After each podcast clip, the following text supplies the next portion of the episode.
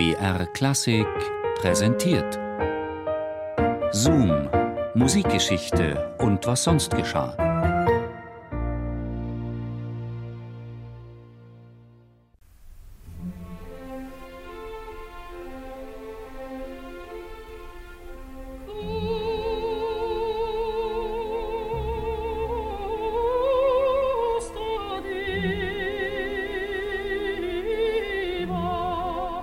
Auch die klassische Musik hat ihre Ikonen, deren Aura größer als das Leben ist.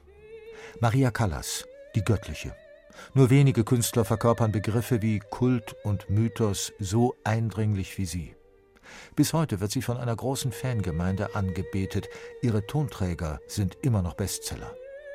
Was ließ die große Sängerin zu solch einem Jahrhundertphänomen werden?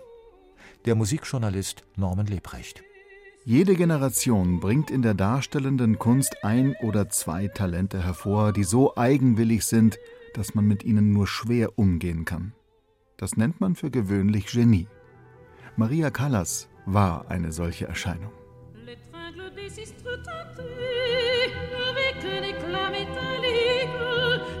cette étrange musique, les dignes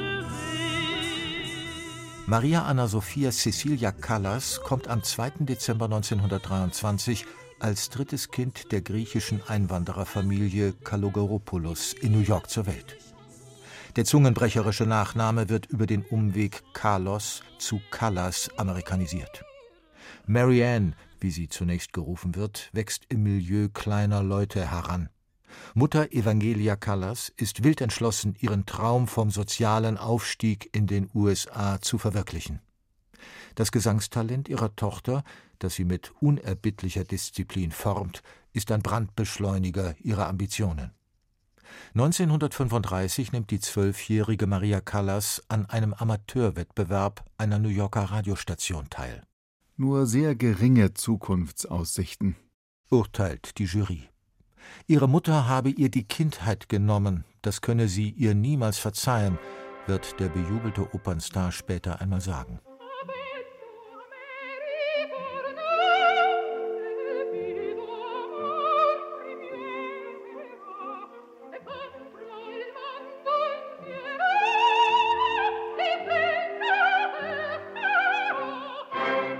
1937 trennen sich die Eltern Callas. Mutter Evangelia zieht mit ihrer Tochter zurück nach Griechenland. Dort gelingt es ihr, Maria, die eigentlich noch zu jung für ein Gesangsstudium ist, ins Nationalkonservatorium von Athen einzuschleusen. Die Fortschritte des Teenagers sind phänomenal. Innerhalb eines halben Jahres bewältigt Maria die schwersten Arien des Opernrepertoires. Ihr Debüt gibt die erst 14-jährige Sopranistin bei einer Studentenaufführung von Mascagnis Cavalleria Rusticana. Wenig später feiert sie ihren professionellen Einstand.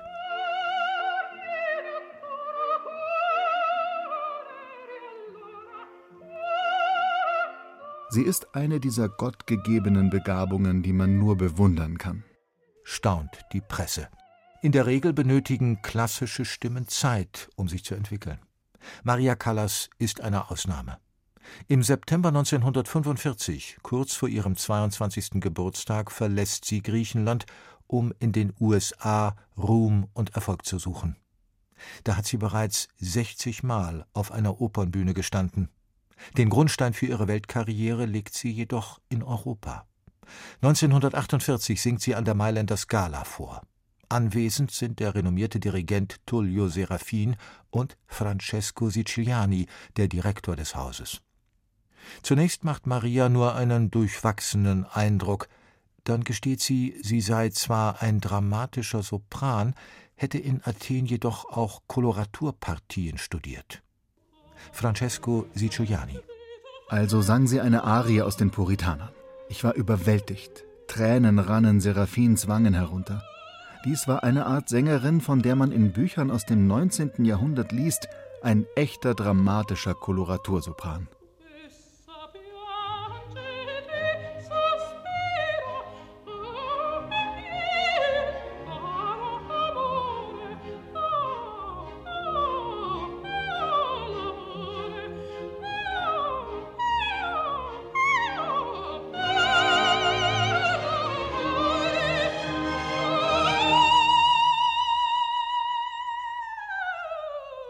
A Star is Born.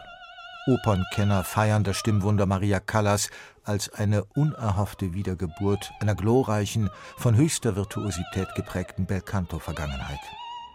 Ihre Bühnenpräsenz und der emotionale Realismus ihrer Darstellung schlagen das Publikum in Bann. Während der 50er Jahre eilt die Callas von Triumph zu Triumph.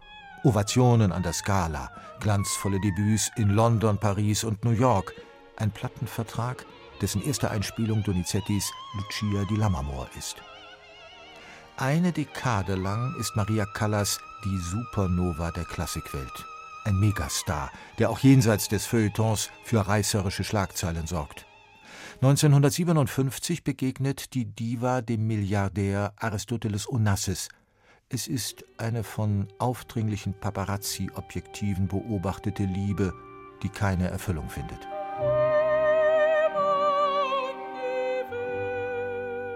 Mitte der 60er Jahre zieht sich Maria Callas aus dem Musikbetrieb zurück. Sie ist müde und verbraucht. 1973 wagt sie ein verzweifeltes Comeback. Ihr letztes Konzert gibt La Divina im japanischen Sapporo. Der Schlussvorhang fällt unspektakulär. Niemand ist sich an diesem Abend bewusst, dass die Stimme des Jahrhunderts zum letzten Mal in Scheinwerferlicht getreten ist. Maria Callas stirbt am 16. September 1977 im Alter von 53 Jahren in Paris an einem Herzinfarkt. Der Zauber der Callas ist eine Qualität, die nur wenige Künstler besitzen. Etwas Besonderes, etwas anderes. Es gibt viele gute Künstler, aber nur wenige haben diesen sechsten Sinn, diese zusätzliche Qualität, die sie vom Boden abheben und zu Halbgöttern werden lässt. Sie hatte es der italienische Filmregisseur Franco Zeffirelli.